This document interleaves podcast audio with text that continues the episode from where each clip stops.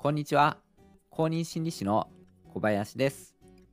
心理カウンセリングをしたり、対人コミュニケーションの研究をしたり、音声配信をしたりしています。今回は、相手が聞いてほしいことを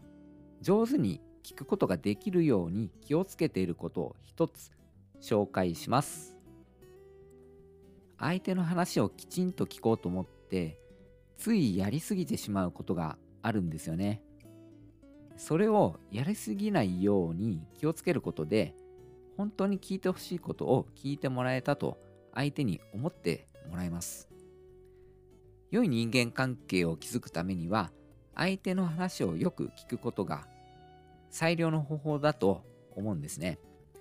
えー、相手に聞いてもらえたと思ってもらえるために気をつけている点を今回はお話しします。それでは本編をお聴きください。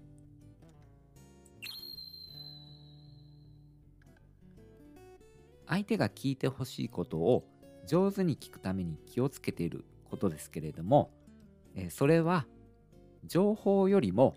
相手に焦点を当てて聞くということになります。情報を聞くことをやりすぎないようにするんですね。きちんと相手の話を聞こうと思うと相手の全体の状況を把握したいって思いますよね。いつどこで誰が何をなぜどのようにしていたのか、まあ、いわゆる 5W1H みたいなことを使って相手が置かれた状況を把握しようとしますよね。なるべく正確に状況を把握した上で相手を理解したいと思うからです。しかしながらですね、相手が聞いてほしいものっていうのは、情報ではなくて気持ちの方なんですね。いちいち質問されると、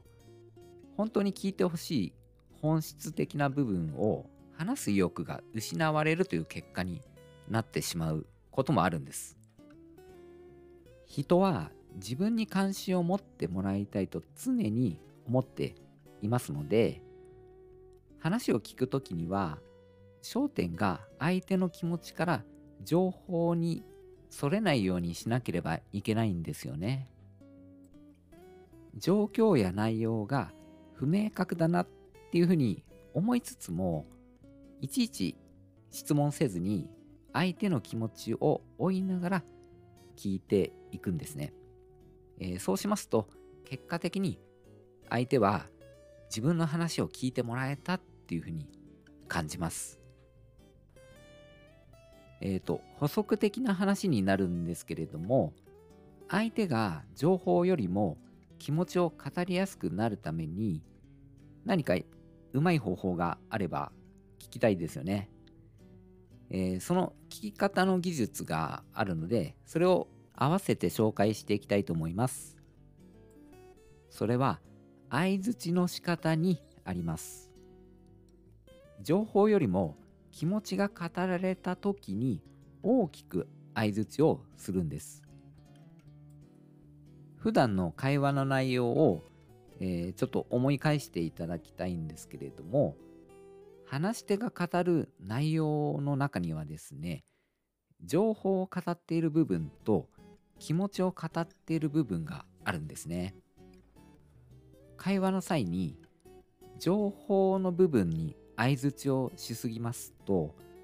話が気持ちからどんどんそれていくんです。どのような出来事があったのかという部分よりもその時にどのような気持ちだったのか、えー、そこの気持ちが語られた部分で大きな相づちを打つことでですね相手がさらに気持ちを語ってくれやすくなるんですよね。もしよかったら聞き方の参考にしてみてください。今回は聞き上手な人は情報よりも相手に焦点を当てて聞くという話をさせていただきました。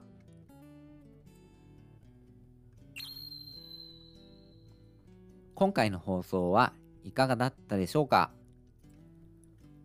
放送に関するご感想やご質問、またはリクエストなどがありましたら、コメントいただけますと大変嬉しいです。コメントの仕方ですが、Spotify などのポッドキャストでお聞きの方は、放送の概要欄にお問い合わせフォームをつけてありますので、そちらからコメントいただけますと、メールの形で僕からお答えすることができます。スタンド FM でお聞きの方は、コメントやレター機能がありますので、え、そちらをご活用ください。このチャンネルでは、心理学や僕の臨床経験から得たことを日常生活で役立つようにお届けしています。公認心理師の小林でした。最後までお聴きくださり、本当にありがとうございました。